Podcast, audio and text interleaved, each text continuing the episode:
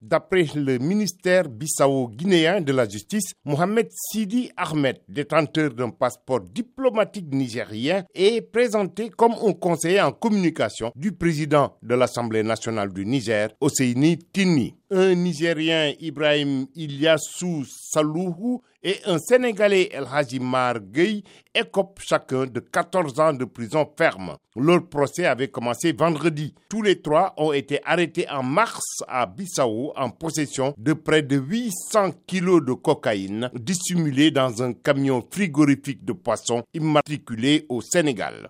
Selon la police judiciaire de Bissau, le véhicule était conduit par le Sénégalais et les stupéfiants avaient pour destination le nord du Mali. Un Bissau-guinéen arrêté a été libéré et deux suspects de nationalité malienne sont toujours recherchés. Une autre saisie record d'environ 2 tonnes de cocaïne a eu lieu début septembre dans le nord de la Guinée-Bissau. 12 suspects ont été arrêtés, dont 3 Colombiens, un Mexicain un Malien et sept Bissau guinéens.